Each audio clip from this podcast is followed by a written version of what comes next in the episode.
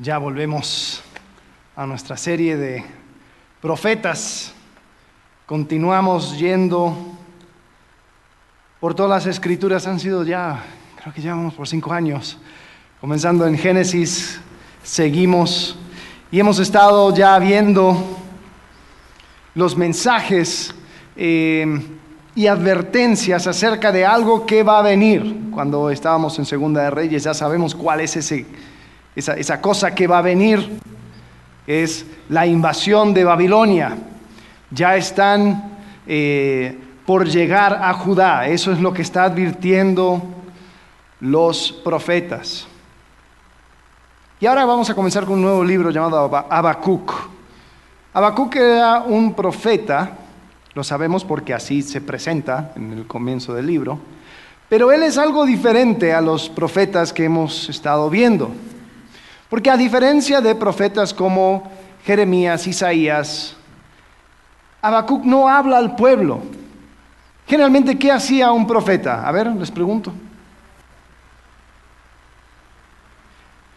¿Habla a quiénes?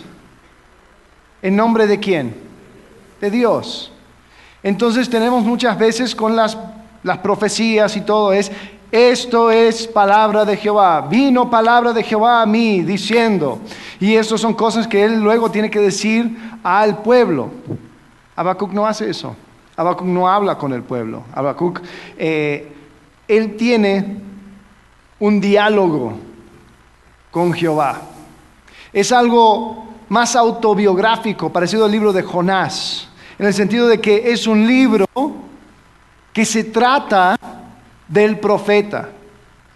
Es un profeta que está luchando con las implicancias de su mensaje, de lo que está por suceder. Él lo tiene que digerir y tiene que realmente eh, ponerse delante de Dios de tal forma que, que pueda absorber este, este, esta noticia que le está llegando. Y Habacuc tiene el tema importante de de responder la pregunta, ¿qué hacemos cuando no entendemos el proceder de Dios? ¿Qué hacemos cuando no, no tiene sentido lo que Dios está haciendo? En este libro podemos ver la grandeza de Dios y la cercanía de Dios. Podemos ver cómo Dios trata a Habacuc y responde a sus preguntas. Entonces quiero explorar contigo en este primer capítulo. Por cierto, Habacuc es uno de mis libros favoritos del Antiguo Testamento, por su temática, por, la manera en que tú vas viendo el desarrollo del profeta, sus respuestas, pero también porque solamente son tres capítulos. Entonces, eso viene muy bien. Entonces, les quiero desafiar a algo. Vamos a estar por tres semanas en el libro de Habacuc. Entonces, quiero esta semana y la próxima, antes de llegar, que leas el libro de Habacuc, completo, sí, completo. Son tres capítulos, te lo echas en diez minutos y lees despacio. Entonces, la idea que vamos a tocar hoy son ideas que vienen del capítulo 1 solamente. Obviamente se trata de, una totalidad, pero quiero enfocarme en capítulo 1. Y te digo desde antes, este mensaje va a terminar en tensión porque estamos hablando acerca de preguntas pesadas, preguntas gruesas, preguntas que la humanidad ha tenido desde el comienzo. No son cosas que, ah, mira, te doy una, una fórmula, un dicho y ya con eso queda resuelto. Entonces, con eso quiero darles la idea central. Si estás tomando notas, anota esto. La cercanía de Dios nos permite dialogar con Dios. Pero la grandeza de Dios no garantiza que entendamos sus respuestas. O sea, Dios es cercano y Dios está presente. Y tenemos la posibilidad de llegar delante de Él y dialogar. Pero Dios es grande. Dios es distinto a nosotros. Por lo tanto, no podemos pretender de que vamos a entender todo lo que Él hace. Así que vamos a entrar con eso al libro de Habacuc. Él comienza con un reclamo, muy parecido a los salmos de lamento, en particular Salmo 73, es uno de los salmos de lamento. Los salmos de lamento comienzan eh, como pidiendo que Dios haga algo, diciendo que ven a su alrededor un montón de cosas que van totalmente en contra de Dios. Y a veces estos salmos de lamento traen consigo esa idea de que Dios, a ver, ¿cuándo vas a actuar? Así que veamos. Dice, esta es la profecía que el profeta Habacuc recibió en visión. ¿Hasta cuándo, Señor, he de pedirte ayuda sin que tú me escuches? ¿Hasta cuándo he de quejarme de la violencia sin que tú nos salves? ¿Por qué me haces presenciar calamidades? ¿Por qué debo contemplar el sufrimiento? Veo ante mis ojos destrucción y violencia. Surgen riñas y abundan las contiendas, por lo tanto se entorpece la ley y no se da curso la justicia. El impío acosa al justo y las sentencias que se dictan son injustas. Habacuc aquí tenía reclamos muy fuertes. Él básicamente estaba diciendo, Dios, tú no escuchas. Dios, tú no salvas. Dios, yo tengo que estar aquí viendo a mi alrededor corrupción, tengo que ver injusticia. Yo no veo que tú estás presente. Y detrás de estos reclamos hay una pregunta que quizás hemos hecho mucho. ¿Por qué suceden cosas malas a personas buenas? ¿Por qué suceden estas cosas a personas inocentes que no merecen un trato así? Entonces Habacuc hace estas preguntas y parece algo a Job. Si se acuerdan del libro de Job, eso también es una pregunta que, que se va tratando a lo largo de todo ese libro. Un hombre justo sufriendo sin merecerlo. En los salmos también se toca esa pregunta. Y ahora no vamos a responder esa pregunta a satisfacción, lo podemos explorar. Pero sí tenemos que reconocer de que esta pregunta es un constante en la experiencia humana. C.S. Lewis habla acerca del dolor, escribe un libro llamado El problema del dolor, y él dice esto, Dios nos susurra en nuestros placeres, nos habla en nuestra conciencia, pero grita en nuestros dolores. Es su megáfono para despertar a un mundo sordo. Y habla acerca de el dolor como algo que va sensibilizando al ser humano para depender de él.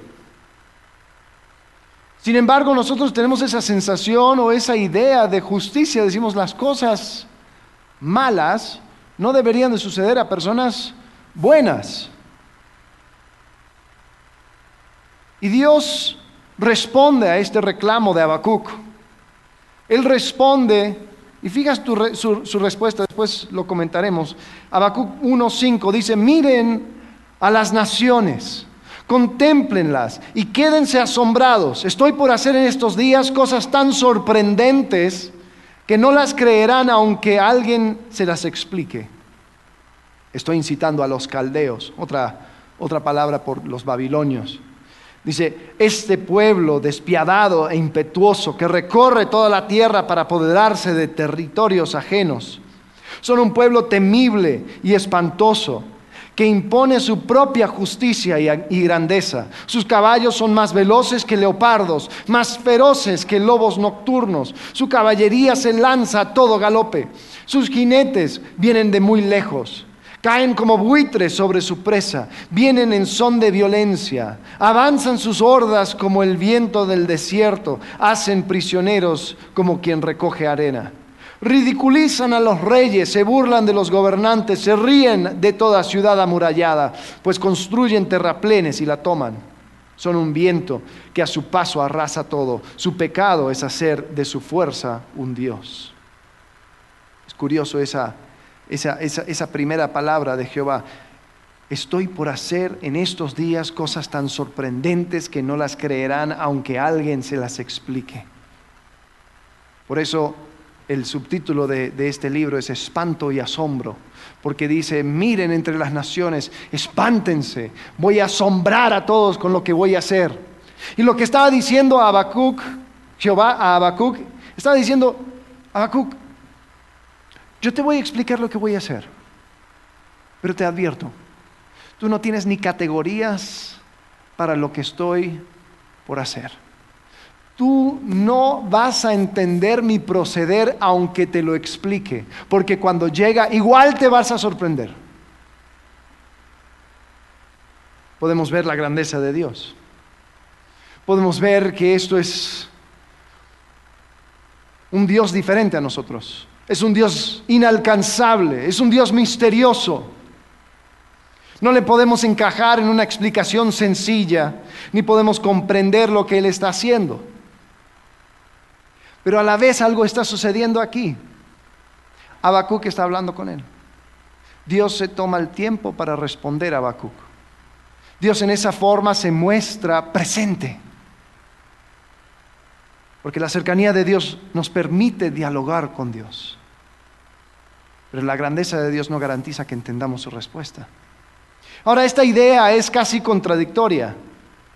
Porque si Dios es demasiado grande para entender, pues seamos deístas, ¿no? Eh, Dios por ahí está, pero nosotros ni tenemos la facultad para poder eh, comprender lo que Él está haciendo, lo que está pensando, lo que... Entonces, mejor ignorémosle y Él va a hacer lo que tenga que hacer.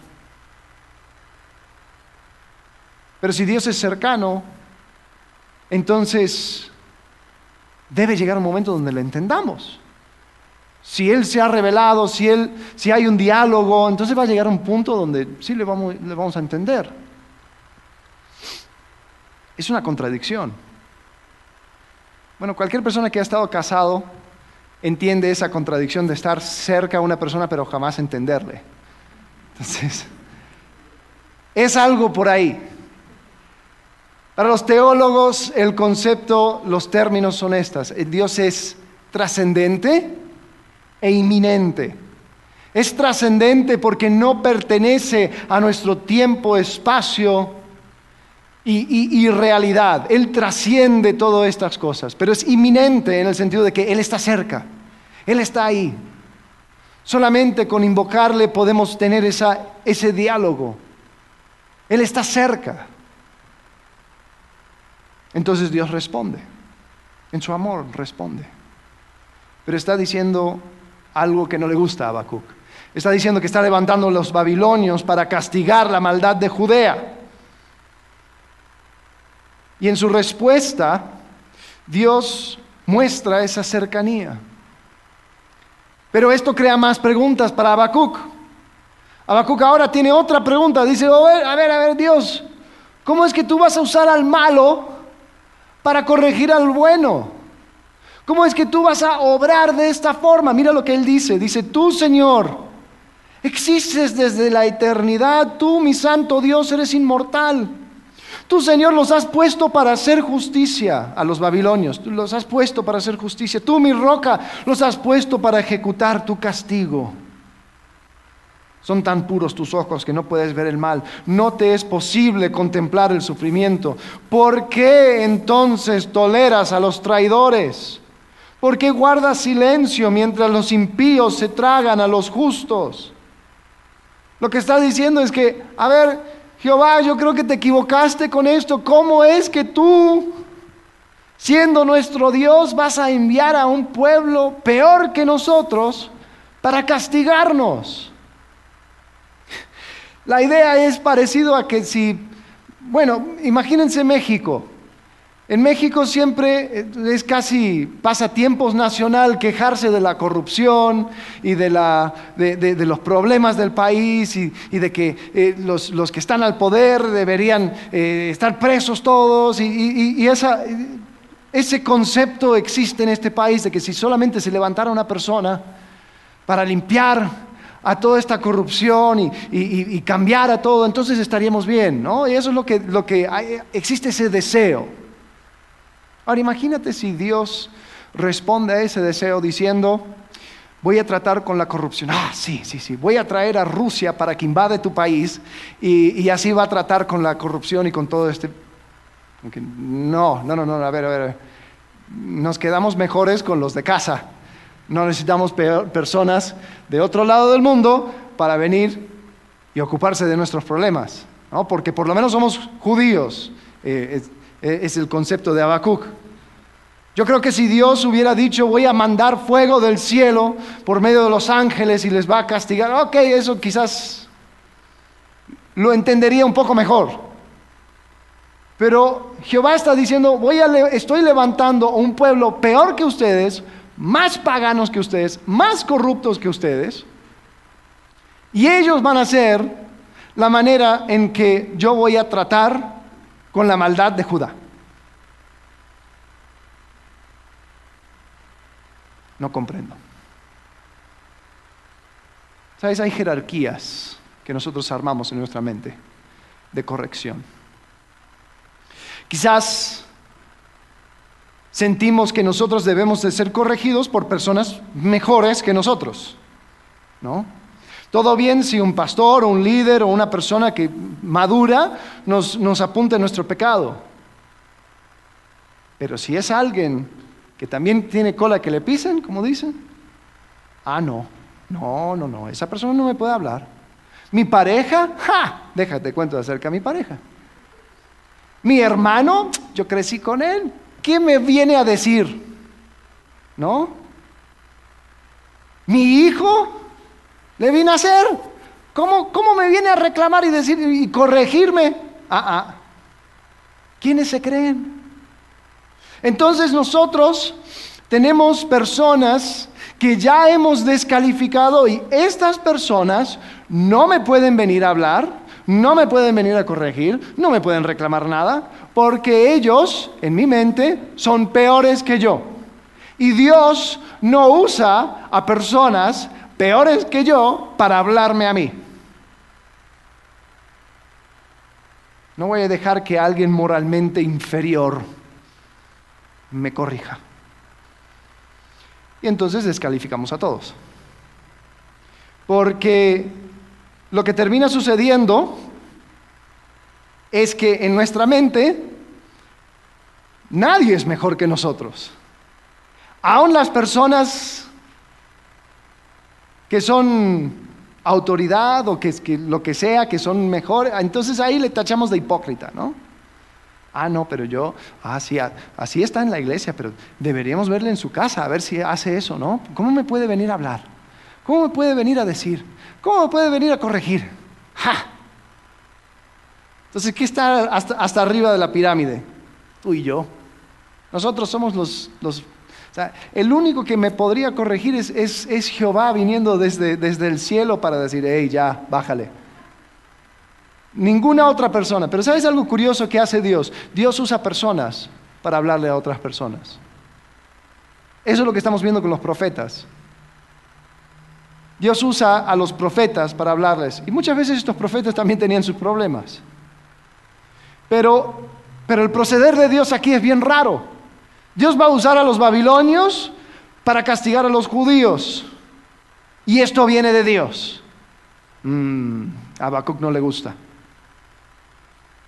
Pero sabes, así como Dios usó a Babilonia para corregir a Judá, Él puede usar a esa persona que tú ya, descalificaste para hablar a tu vida. Él puede usar a quien sea. Él puede utilizar a la persona menos indicada para remarcar algo en ti que tú tienes que cambiar. Entonces, cuando llega ese deseo de descalificar al mensajero, pasa un tiempito escuchando. Pueda que Dios esté hablando. La cercanía de Dios nos permite dialogar con Dios, pero su grandeza no garantiza que entendamos su respuesta. Entonces, hasta ahora hemos tenido dos preguntas implícitas en los reclamos de Habacuc.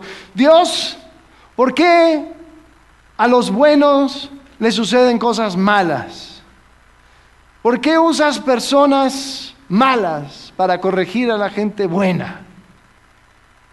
Y la tercera pregunta que encontramos en Habacuc capítulo 1 es Dios. ¿Por qué le suceden cosas buenas, entre comillas, a personas malas? ¿Por qué el malo prospera?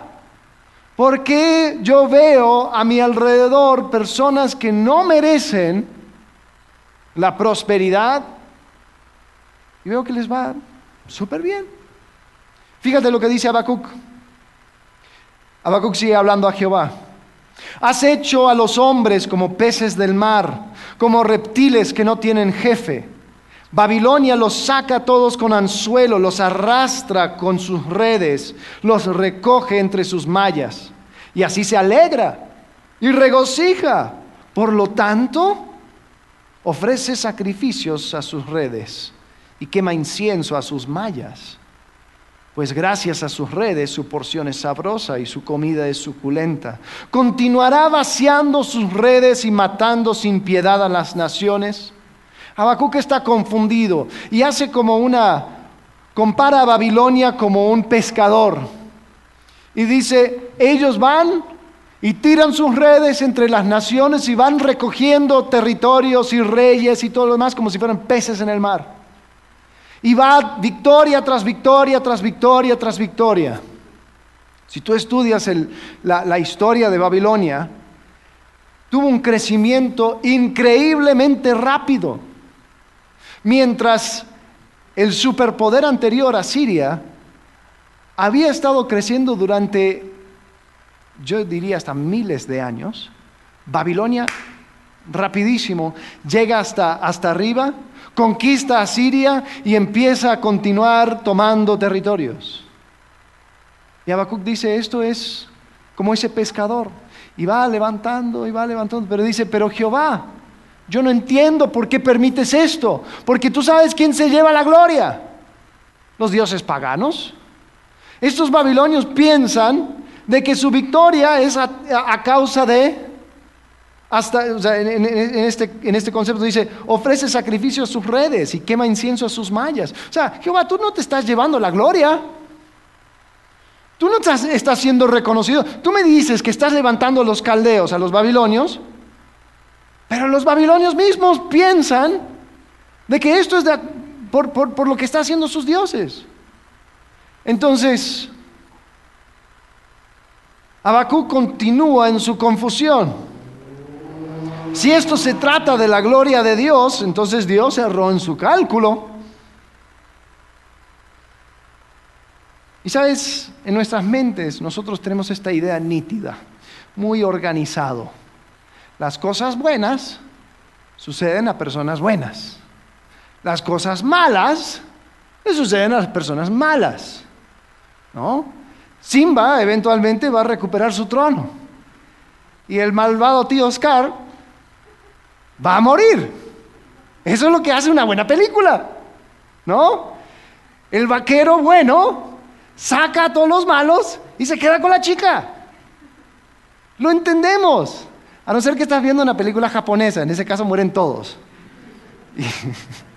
pero ellos no entienden este concepto. Pero, pero es, es algo muy parte de nuestra humanidad. Es como que ya, cuadró todo. Me siento bien. Fue una buena película, una buena historia. Me gustó. Porque se hizo justicia. Sin embargo, cuando vemos a nuestro alrededor, vemos que eso no siempre sucede. Hay un dicho aquí en México, ¿no? El que no tranza. ¿Será que hay algo de verdad en eso? No sé, yo he visto personas corruptas llegar hasta, hasta, hasta viejitos y terminar con docenas de casas.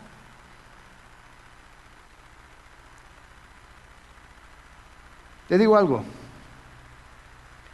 ver al bueno sufrir nos hace dudar de la fidelidad de Dios. Dios, ¿cómo puede ser? Tú me prometiste. Dios, ¿cómo puede ser? Yo, yo, leo en tu palabra que tú me proteges, que tú me cuidas. Y yo te he servido y me pagas con esto. Dudamos de la fidelidad de Dios cuando vemos al bueno sufrir. Ver al malo prosperar nos hace dudar de nuestra propia fidelidad. Ya, si así me paga, ¿para qué me esfuerzo? Si así le va bien y hace todo en contra de Dios, pues, Entonces yo voy a seguir, voy a hacer lo mismo. Entonces cuando veo al bueno sufrir, digo, Dios no es fiel. Cuando veo al malo prosperar, yo digo, pues yo tampoco lo seré.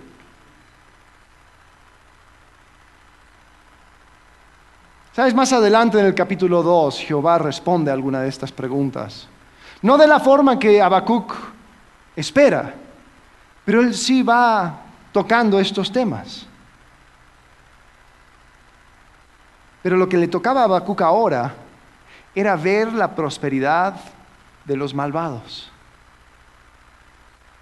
¿Te imaginas cómo habrá sido vivir ese tiempo?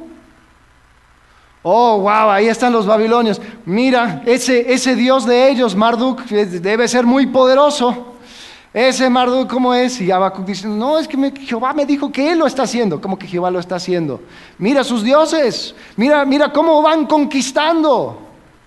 Mira, yo quiero, yo quiero seguir a sus dioses. Va de victoria en victoria esta gente. Y nosotros tratando de hacer cálculos. Bueno, a ver, ¿cuál, cuál sería la razón? A ver, si, Dios actúa de esta forma, entonces no, no, no cuadra porque, porque Dios tiene que ser glorificado. Y es lo que trata de decir Habacuc a Jehová. Dice, Jehová, no, deberías actuar de esta forma porque ellos al final van a pensar de que, de que la, la gloria lo llevan sus dioses. Nosotros hacemos eso también, ¿no? Nosotros constantemente estamos tratando de calcular qué es lo que está haciendo Dios. ¿Cuál es el propósito de Dios aquí? ¿Qué, qué es lo que está pensando en cuanto a esto, no? Porque claro, por algo suceden las cosas. Entonces llegamos a conclusiones bien tontas, como seguro me robaron la billetera porque ahí iban a encontrar el folleto que tenía ahí guardadito y van a llegar a Cristo. Por eso, por eso, por eso. Seguro me sacó del trabajo porque, porque Dios sabía que yo luchaba con el materialismo, entonces me tiene que mantener bien pobre. Dios, tiene su propósito. quizás uno que has escuchado también, seguro que esta persona murió para que muchos lleguen a Cristo. Bueno, quizás. Quizás no. O sea que la única forma en que una persona llegue a Cristo es por la muerte de otro. Y tú andas armando el rompecabezas eterno del, Dios celestial y grande, misterioso. Tú, tú lo vas a armar y tú vas a decir, ya, ya descubrí el propósito de Dios. Me siento más tranquilo porque lo, ya, ya armé el rompecabezas. Sabes, en cada circunstancia hay lecciones y hay oportunidades.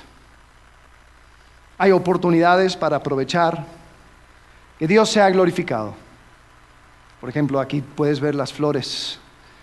Las flores vienen de un servicio memorial que tuvimos el miércoles para recordar la vida de Abby, que murió de una forma tan sorprendente.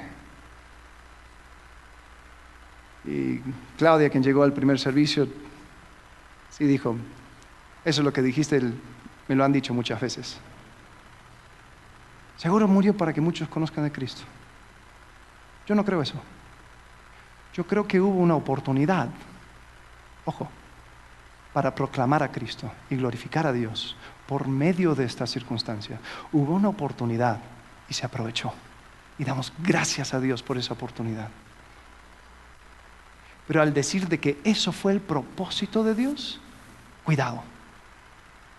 Los propósitos son de Dios. A nosotros nos toca aprovechar cada momento, aprender cada lección y crecer. Pero de ahí a decir, entiendo el proceder del eterno, hay que entender de que Dios es grande. ¿Por qué nos cuesta? ¿Por qué nos cuesta tanto dejar cosas en el ámbito de la grandeza misteriosa de Dios?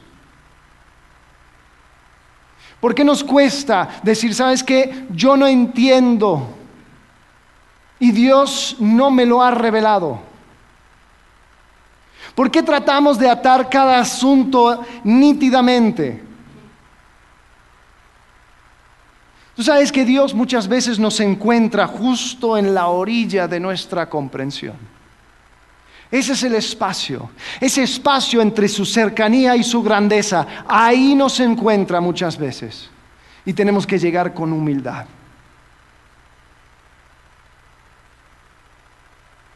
Y si no lo entendemos, vamos a terminar como Habacuc, frustrados y confundidos, asombrados y espantados. El mismo apóstol Pablo en un momento cuando está hablando acerca del proceder de Dios ah, eh, con, respecto a su, a su pueblo Israel, capítulos 9, 10 y 11 de Romanos, él termina esa sección diciendo, qué profundas son las riquezas de la sabiduría y del conocimiento de Dios. Qué indescifrables son sus juicios e impenetrables sus caminos. ¿Quién ha conocido la mente del Señor? ¿O quién ha sido su consejero? ¿Quién le ha dado primero a Dios para que luego Dios le pague? Y te digo algo, de una forma es un consuelo no poder comprender a Dios, porque es una muestra más de que Dios es Dios. Por ejemplo, piensa en los dioses paganos, en Zeus, ¿no? Ay, ¿quién es Zeus?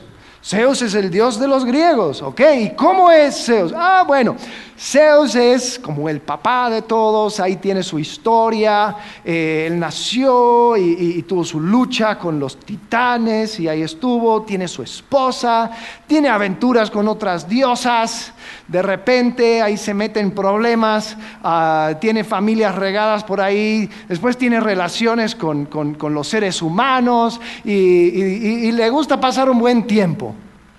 Ah, ok, ok, ok, ya entiendo, yo tengo un tío así. Y podemos comprender perfectamente cómo es el Dios de los paganos. Es como un ser humano más grande y vuela. Ok, ya, lo comprendo. Trata de explicar a Jehová. Existen tres personas, pero es uno. Es de la eternidad, pero vino a la tierra vivió una vida perfecta, pero murió. Él no es no se puede sujetar a ninguna cosa de este universo, pero lo vemos encarnado. A ver, explícamelo. El hecho de que Dios es misterioso y grande es una muestra de que Dios es Dios. Y hay veces nos tenemos que sentar con esa tensión. Pero quiero entender. Sí, yo también. Pero no lo vamos a entender. Y te digo algo. Yo creo que en eso vemos la gracia de Dios, el hecho de que aunque no entendamos, Él aún se acerca y habla con nosotros. Habacuc pudo decir al final de esto, me mantendré alerta me apostaré en, los terraplenes, estaré pendiente de lo que me diga en su respuesta mi reclamo.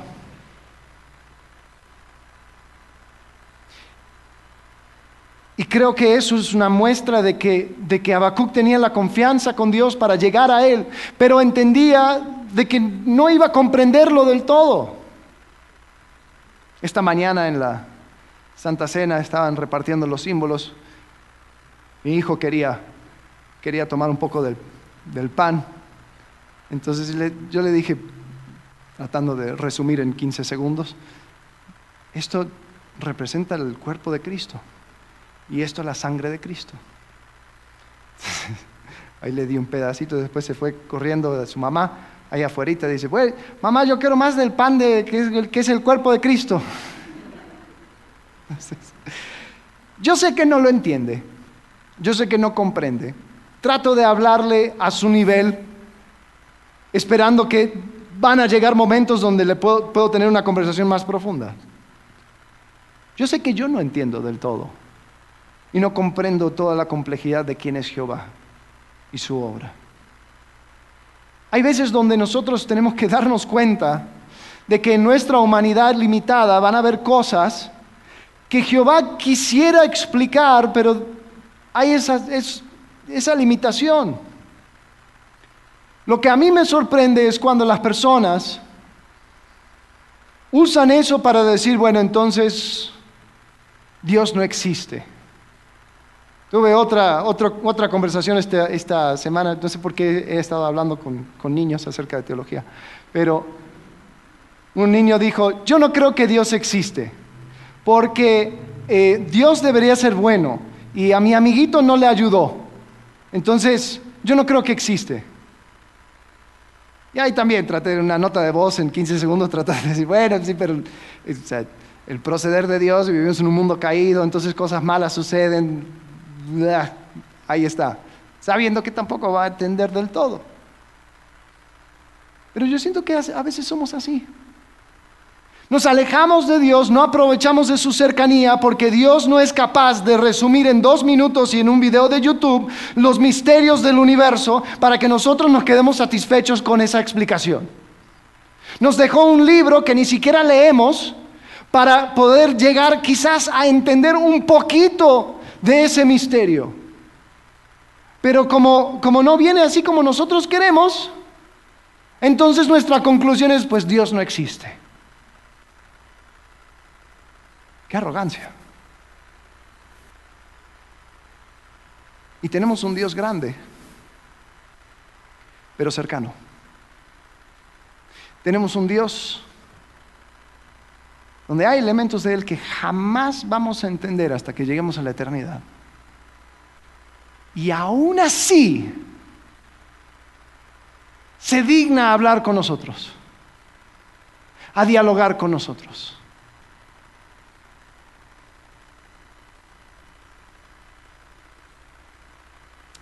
Nosotros que estamos a este lado de la cruz tenemos algo aún más poderoso. Podemos apuntar a Jesús. Jesús es la máxima expresión de la cercanía y la grandeza de Dios. En Hebreos capítulo 4, versículo 14 dice así, por lo tanto, ya que en Jesús, el Hijo de Dios, tenemos un gran sumo sacerdote que ha atravesado los cielos, aferrémonos a la fe que profesamos. Porque no tenemos un sumo sacerdote incapaz de compadecerse de nuestras debilidades, sino uno que ha sido tentado en todo de la misma manera que nosotros, aunque sin pecado. Así que acerquémonos confiadamente al trono de la gracia para recibir misericordia y hallar la gracia que nos ayude en el momento que más la necesitemos. ¿Sabes? Ese último versículo, así que acerquémonos confiadamente. Ese así que liga la idea anterior. Muchas veces lo citamos simplemente para decir, bueno, podemos llegar confiadamente al trono de Dios. Pero a veces tenemos ese concepto de que Dios es un Dios, sí, abierto y dispuesto a recibirnos, pero la verdad no nos comprende. Es como tratar de sentarte con tu abuelita a hablar acerca del Internet. Ella te va a recibir, te va a hacer un tecito y van a poder platicar, pero de que va a, entender va a ser otra cosa, ¿no? Y a veces pensamos que Dios es así. A ver, Dios, y, en nuestras oraciones hasta tratamos de explicarle, Dios, es que fíjate que estoy pasando por un mal momento porque tú sabes que para mí es difícil. como que no nos damos cuenta de que nos podemos acercar confiadamente, sí, Él nos da la apertura, pero más que eso, Él nos comprende. Él ha pasado por todo lo que nosotros hemos pasado. Dios, por medio de Jesús, se hizo humano y experimentó la gama completa de todas esas preguntas que andan flotando por nuestras cabezas. Él también lo vivió. Dios, ¿por qué suceden cosas malas a personas buenas? ¿Hay ejemplo más extremo de una persona inocente sufriendo lo peor que Jesús? Absolutamente no. Él comprende. Y te digo algo. Yo creo que la mentira más efectiva de Satanás en esta generación es la de que nadie me entiende. Nadie sabe lo que yo estoy pasando. Nadie comprende mi dolor. Nadie ha sufrido lo que yo he sufrido. Entonces empezamos a jugar las Olimpiadas del dolor y yo siempre termino ganándome el oro. porque nadie ha pasado lo que yo he pasado. Jesús sí. Jesús comprende. Él entiende la sensación de ver cómo es que el malo corrige al bueno. ¿Sabes? En lo que se llama la entrada, nosotros lo llamamos la entrada triunfal, ¿no? De Jesús, cuando Él llega y todos estaban proclamando sana y poniendo las ramas y la ropa y todo, y Él entrando sobre un asno. En Lucas relata que Él entra llorando porque él veía la destrucción que iba a venir en pocos años, en menos de 40 años iba a llegar una destrucción de Jerusalén y del templo en particular, de tal forma que la única cosa que queda hasta el día de hoy es un muro del templo. La destrucción del templo y de Jerusalén iba a ser tan completo Hoy en día tú puedes visitar a Roma y ver una columna que hicieron en, conmemorando ese momento y tú ves a las figuritas de la columna llevándose todos los tesoros del templo, tú ves el candelabro, tú ves todas las cosas. Y Jesús de manera profética lo veía y al entrar a Jerusalén lloraba y decía que no podía ser él siendo la solución. Personas iban a rechazarle iban a llegar los romanos a descender sobre la ciudad, igual que como cuando llegaron los babilonios. Es más, los comentarios de aquel entonces en el Mar Muerto se encontró uno de los, documentos del Mar Muerto, es un comentario sobre Habacuc.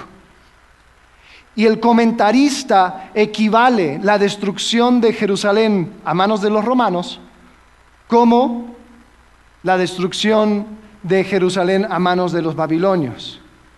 De cierta forma Jesús era un tipo de Habacuc en su momento, diciendo, Dios va a hacer algo y ustedes no lo van a entender y ustedes van a llorar y van a gritar y aquí estoy como respuesta, vengan a mí. Jesús sabe lo que es ver eso. Jesús también sabe lo que es ver al malo prosperar. Él vio a Barrabás, un prisionero, un rebelde, una persona que merecía la cruz, ser puesto en libertad en lugar de él. Él vio como una persona que sí merecía estar recibiendo el castigo completo del imperio romano, estar puesto en libertad. Él sabe, Él comprende. Y por, por lo mismo podemos acercarnos confiadamente al trono de la gracia, porque Él compadece con nosotros. Y Jesús sufrió todo esto para salvarnos. Pero también a la vez lo hizo para que nadie pueda decir, no me entienden. Podemos dialogar con Él. Podemos hablar con Él. Sin embargo, Él sigue siendo Dios. No podemos pretender de que vamos a entender absolutamente todo. Tenemos que decir, van a haber cosas que van a quedar como misterio. Entonces, veamos la gracia de Dios en su cercanía. Veamos la grandeza de Dios en sus misterios. Y con lo que tenemos, acerquémonos a Jesucristo, quien ha, sufrido todo y ofrece salvación a cualquiera que lo pida, libremente. La cercanía de Dios nos permite dialogar con Él. Pero la grandeza de Dios no garantiza que entendamos su respuesta. Y así como dije, quedan las preguntas en tensión. Pero te digo algo, eso era el pensar de Habacuc. Y Habacuc tampoco tuvo respuestas a todas sus preguntas. Vamos a ver algunas en el capítulo 2. Pero había muchas cosas donde él lo tenía que dejar a Dios y confiar. Oremos. Padre, gracias por tu palabra, gracias por Habacuc, este libro, Señor, que habla a nuestros corazones. Este libro que nos muestra cómo hacer cuando no entendemos tu proceder. Señor, te pido que podamos reconocer tu grandeza y permitir que tú seas Dios. Pero Señor, queremos aprovechar cada momento de tu gracia y tu cercanía, Señor, al hablar contigo. Gracias porque has llegado a nosotros. por medio de Jesucristo, Señor. Tenemos un hermano en los cielos. Señor, te pido que consueles cada alma que está pasando por un momento donde estas preguntas van subiendo a sus mentes. Señor, sus lágrimas y sus preguntas no pasan desapercibidas. Padre, que tu Espíritu Santo pueda consolar. Pero Señor, te pido que también vamos a escuchar y aprender de este libro. En el nombre de Cristo Jesús. Amén.